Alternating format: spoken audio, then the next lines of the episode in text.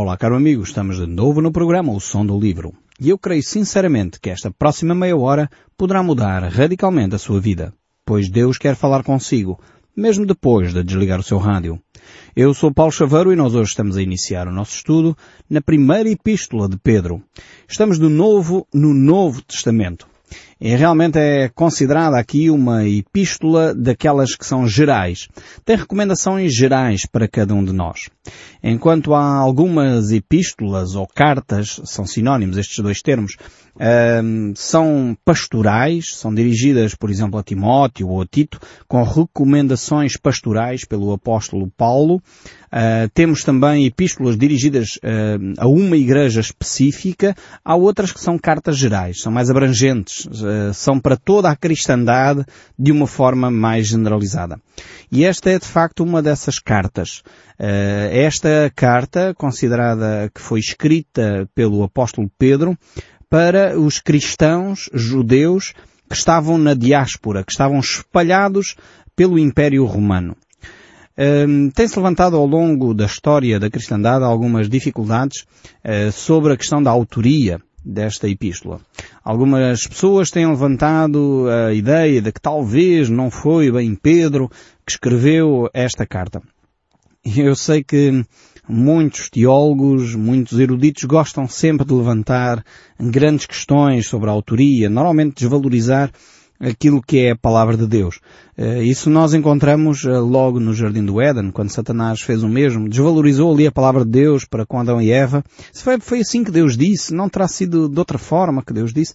Depois vemos uh, o mesmo Satanás a fazer o mesmo, com Jesus Cristo na tentação do deserto. Ele, está escrito a teu respeito, se tu és o Filho de Deus, faz assim ou faz assado. Satanás conhece bem a palavra de Deus e os argumentos que deve usar para uh, tentar diminuir, desacreditar aquilo que é a palavra de Deus. E infelizmente depois aparecem livros aí, uh, como o Código da Vinci e outros, a tentar, uh, enfim, dizer, ah não, isto é uma ficção, isto não é para pôr em causa a palavra de Deus, nem coisa que se pareça. É uma ficção. Mas depois vão minando a confiança, levantando questões. Satanás sempre usou essa, essa tática das perguntas para, enfim, será que foi assim que Deus disse? Será que foi mesmo assim que aconteceu? E então aqui também sobre a autoria dos textos bíblicos, quase todos os livros da Bíblia, não é só o apóstolo Pedro aqui, mas quase todos os livros da Bíblia, alguns autores, uh, pensadores, uh, tentam sempre levantar uh, problemas sobre a autoria. Um deles dizem aqui, pois, então se Pedro era uma pessoa inculta, era só um pescador, como é que ele pôde escrever uma carta tão eloquente, tão, tão bem redigida, Uh, e a própria, a própria carta de Pedro dá resposta. O ridículo destas argumentações é, que o próprio autor uh, dá a resposta e vemos na carta de Pedro, no capítulo 5, verso 12, uh, o papel que Silvano desempenha na redação deste texto bíblico. É verdade que foi o apóstolo Pedro que, que falou as palavras, mas é verdade também que Silvano, ou Silas, foi o escrivão. E isto era, era comum naquela época. Vemos que o apóstolo Paulo recorreu à mesma técnica e Paulo era o erudito.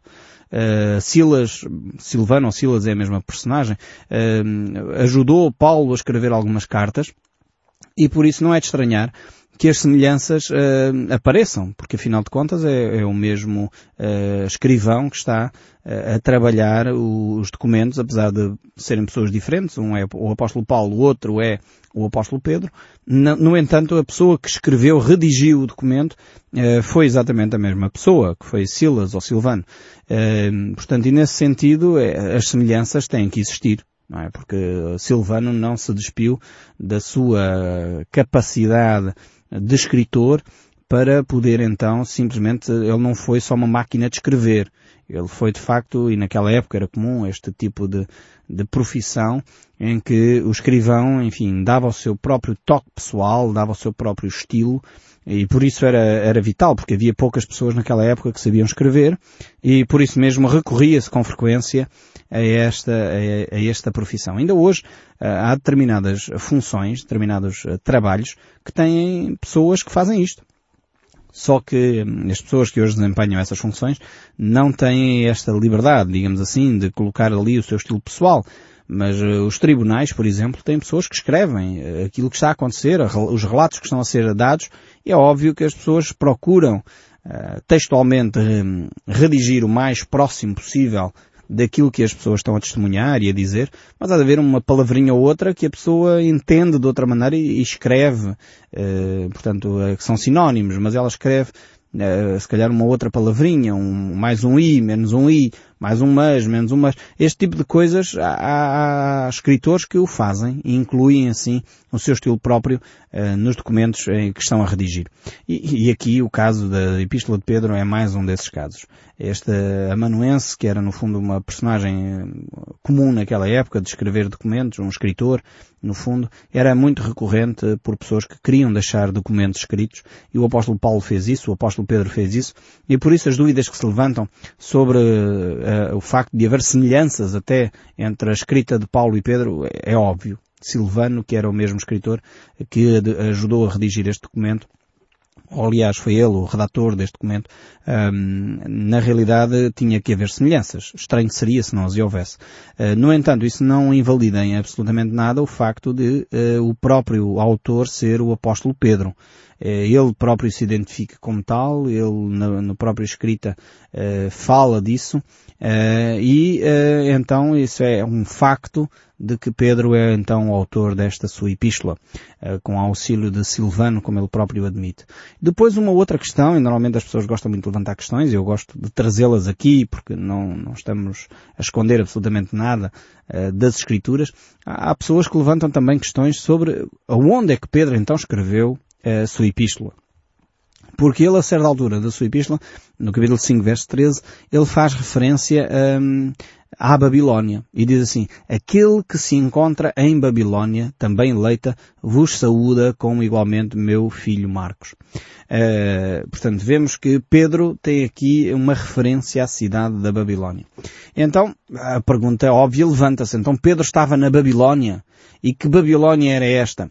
Uh, há dois, duas grandes interpretações, ou duas grandes cidades que tinham esta referência. Uma primeira, Babilónia, na Mesopotâmia, uh, portanto, a cidade da Babilónia, capital do Império Babilónico, e depois também houve uma, uma cidade militar do Império Romano que tinha esta, esta mesma nomeação de Babilónia na cidade, perto da cidade do Cairo, no Egito. Então alguns autores pensam bem, eh, provavelmente então eh, seria uma destas duas eh, localidades. A Igreja Copta hoje em dia reivindica para si que a Babilónia a que Pedro se refere é a Babilónia que existe ou existia no, no tempo do Império Romano no Egito e por isso mesmo a Igreja Copta hoje reclama para si a autoria desta epístola e a presença do apóstolo Pedro naquela região. Eh, outros dizem não, Pedro estava era de facto eh, na, na Babilónia lá, mas há ainda uma outra interpretação que é muito mais aceite hoje por a maior parte dos estudiosos destas matérias, eh, que Pedro aqui estaria a usar uma referência ou um termo para, de alguma forma, não identificarem o sítio onde ele se encontrava. Uh, e é possível que Pedro aqui se referisse uh, à Babilónia no sentido espiritual e não tanto uma Babilónia física onde ele estivesse a morar com uma casa fixa. E provavelmente Roma seria esta a identificação uh, da Babilónia aqui, porque na realidade Roma assemelhava-se em tudo, em termos de modo de vida, estilo de vida, uh, filosofia de vida, uh, portanto, maldade, exageros, luxúria, promiscuidade, associava-se muito, era muito semelhante à Babilónia do Império, do Império Babilónico. E nesse sentido é possível que Pedro fizesse essa associação à chamada Babilónia. Não, não é inédito, o próprio apóstolo João faz a mesma associação no livro do Apocalipse, no capítulo 17, uh, eh, e também há outras associações semelhantes em relação a outras cidades, por exemplo, Apocalipse 11, verso 18, associa a cidade de Jerusalém à famosa Sodoma. portanto, há várias ideias, muitas vezes, que são assim associadas, cidades que são identificadas e, e são associadas umas às outras por causa do estilo de vida. Então não é de estranhar eh, que Pedro pudesse fazer o mesmo em relação a Roma, eh, porque havia ali duas grandes ideias. A primeira é que, de facto, Roma, em termos de luxúria, licenciosidade e moralidade, era muito semelhante à Babilónia antiga. E depois, em segundo lugar, porque eh, Pedro queria ter suficientemente cautela para, de alguma forma, proteger a sua localização, para não ser preso mais uma vez. Ainda que ele não temia as prisões, de qualquer das formas ele procurava de alguma maneira também não se expor desnecessariamente para que fosse apanhado rapidamente. Sabemos pela história e mais uma vez a tradição identifica que Pedro terá ficado preso em Roma e hoje pelo menos há um lugar em Roma dito da prisão do apóstolo Pedro. Eu próprio já tive o privilégio de estar lá, diante desse, desse local, quando fiz a minha visita à Itália, alguns anos atrás tive a oportunidade de fotografar esse espaço uh, que dizem ser atribuído à prisão de Pedro e onde Paulo também esteve preso. Uh, mas isto são dados extra-bíblicos uh, ou alguma fiabilidade, são de alguma forma bastante fiéis essas indicações. No entanto, penso que este não é mais uma vez a grande questão, o grande debate. Eu prefiro concentrar-me no conteúdo do texto bíblico do que nestas questões que são muitas vezes laterais. No entanto, como introdução do livro que habitualmente nós costumamos fazer, vocês sabem que eu costumo dar estes, estes uh, dados porque na realidade eles são importantes e às vezes é importante que nós que procuramos conhecer mais a fundo os detalhes bíblicos também tínhamos uh, consciência de que há pessoas que levantam problemas sobre a autoria, sobre a localização, sobre a data. Por exemplo, a questão da data é outro, outra grande questão aqui quando é que efetivamente Pedro escreveu a sua carta, porque não há uma identificação, eh, uma identificação imediata, uma data, um tempo específico. Por exemplo, lendo o verso 1 do capítulo 1, eh, Pedro dirige então aos seus leitores, chamados aqui os eleitos, ele diz, Pedro, apóstolo de Jesus Cristo, aos eleitos que são forasteiros da dispersão no Ponto, Galácia, Capadócia, Ásia, Betínia eleitos segundo a presciência de Deus Pai, em santidade do Espírito, para a obediência e a expressão do sangue de Cristo, graça e paz vos seja multiplicado. Então aqui uh, um dado importante para identificar uh, a altura em que Pedro uh, escreve esta carta é esta palavrinha aqui, a diáspora ou a dispersão. O povo estava disperso por uma grande região. Uh, aliás, por várias uh, regiões. Eles eram forasteiros da dispersão de, e depois estavam dispersos por estas regiões todas que ele menciona aqui. Então, uh, como identificar isto? Então, a dispersão da Igreja dá-se em larga escala após o martírio de Tiago, o irmão do nosso Senhor Jesus Cristo, quando o próprio Josefo uh, descreve então, esse historiador que é uma referência para a cristandade, ele escreve que isso aconteceu no ano 62 depois de Cristo. Então, após o martírio de Tiago, é que os cristãos então são dispersos em larga escala já havia uma perseguição, portanto o apóstolo Pedro uh, é perfeitamente consciente disso, ele tinha estado preso em Jerusalém, uh, depois o próprio apóstolo Paulo, uh, antes de se converter, ele ainda com o nome de Saulo, persegue a igreja, portanto já havia uma diáspora, uma diáspora assim, mas não a este ponto em que, de facto, eles estavam espalhados pelo grande império romano a grande perseguição depois promovida por Nero ocorre uh, após a morte de Tiago. E é possível então que uh, esta carta tenha sido escrita após o ano 62. Alguns historiadores romanos daquela época, como Tácito e Seotónio, deixaram uh, claro que em Roma, no ano 64 depois de Cristo, crescia uma certa indisposição contra os cristãos. E depois Nero, claro, eh, ensinou toda esta, esta acusação contra os cristãos, inventando que eles eram eh, um perigo para a sociedade, eram um povo perigoso e atribuindo então a eles eh, o incêndio da cidade de Roma.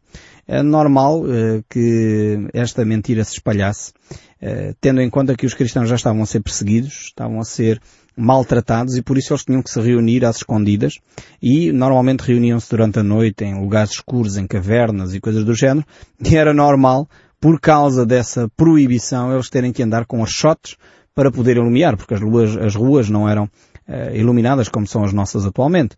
Então é esta este facto de eles andarem com archotes levou com que a mentira se espalhasse de que eles eram incendiários e andavam a provocar incêndios na cidade de Roma.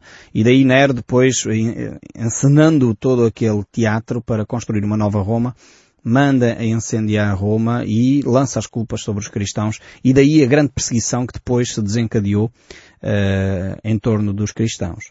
Nós vemos que normalmente é assim que as coisas acontecem. Há uma pequena uh, aspecto que pode levar as pessoas a considerar talvez possa ser verdade isto. Porque afinal de contas eles andam com orchotes, para que é que eles andam com orchotes? Eh, basicamente eles andavam com orchotes porque eram proibidos reunirem-se durante o dia e eram perseguidos e mortos já. Uh, e infelizmente tinham que se esconder.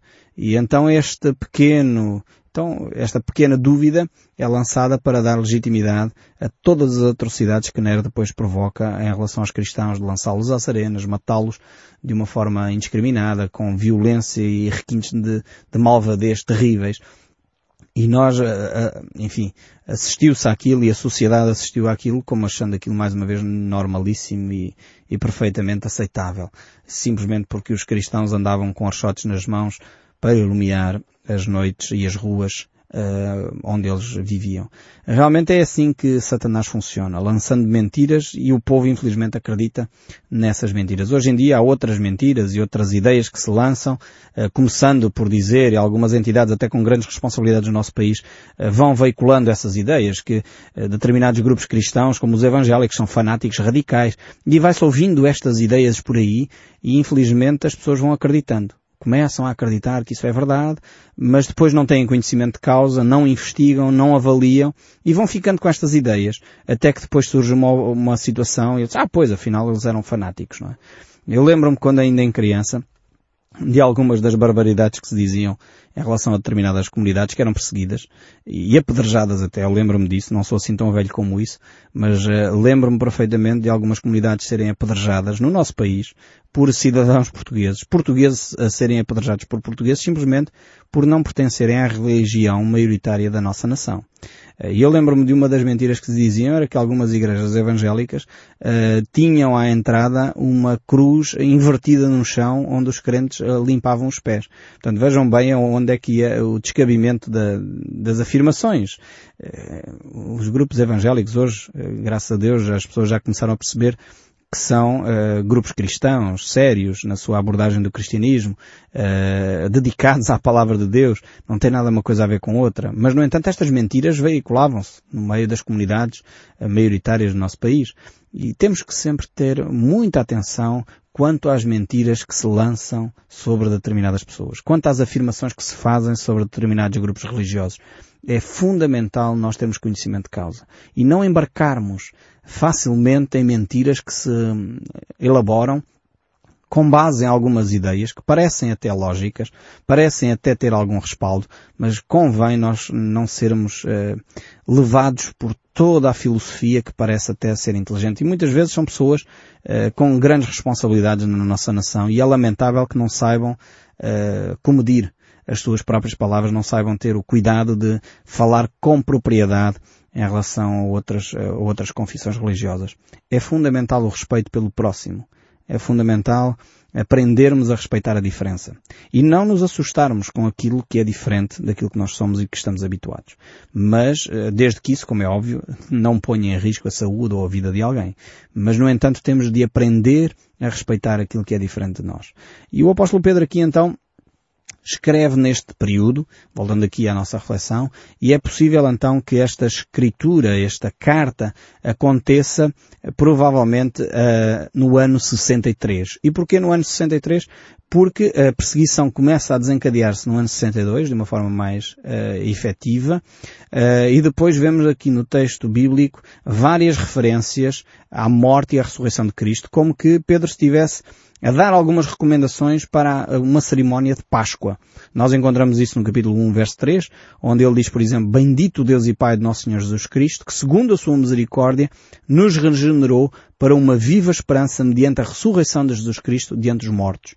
E no capítulo 2, verso 21, porquanto para isso mesmo foste chamados, pois que também Jesus Cristo sofreu em nosso lugar, deixando-nos o exemplo para seguirmos os seus passos, e ainda voltando ao capítulo 1, verso 19, mas pelo precioso sangue como de cordeiro sem defeito e sem mácula, o sangue de Cristo. Várias referências aqui à morte e ressurreição de Jesus, eh, que dão a sensação clara de que Pedro queria deixar uma mensagem explícita para que os cristãos celebrassem a Páscoa e percebessem o que estavam a celebrar nessa Páscoa. Então, nesse sentido, Uh, coloca-se esta carta ali por volta dos anos 60, uh, depois de Cristo, portanto entre o ano 63 e 64 uh, da era cristã. Pois a perseguição torna-se cada vez mais intensa após este período e Pedro ainda está numa fase em que ele pede a oração uh, pelas autoridades, pede a oração pelas uh, pessoas que estão em iminência, porque de, na realidade uh, eles são ali colocados por Deus também para trazer a paz à humanidade.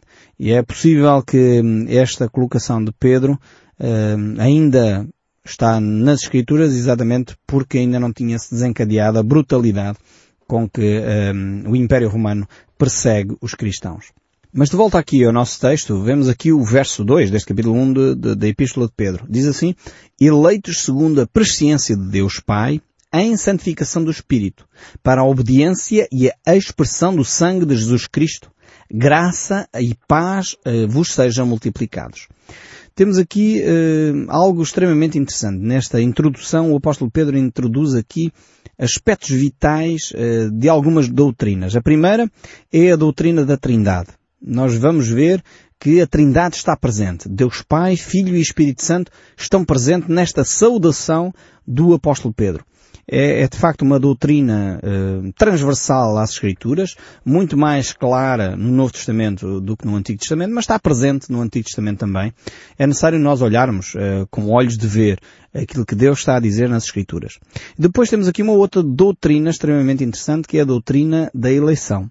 E nós iremos no próximo programa dedicar algum tempo a esta doutrina porque ela é vital para nós compreendermos bem aquilo que Deus tem para nos dizer e percebermos bem o que é que Deus nos está a dizer. Isto, no, a, a, doutrina da eleição, eu quero só de, deixar este, eh, este gostinho na boca, não anula de forma alguma a liberdade que cada um de nós tem. Deus confiou-nos essa liberdade e por isso mesmo Jesus a certa altura diz, Vinde a mim todos vós que estáis cansados e oprimidos e eu vos aliviarei.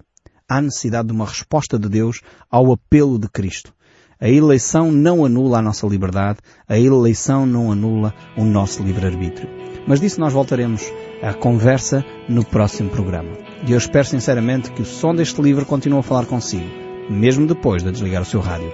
Que Deus o abençoe ricamente e até ao próximo programa.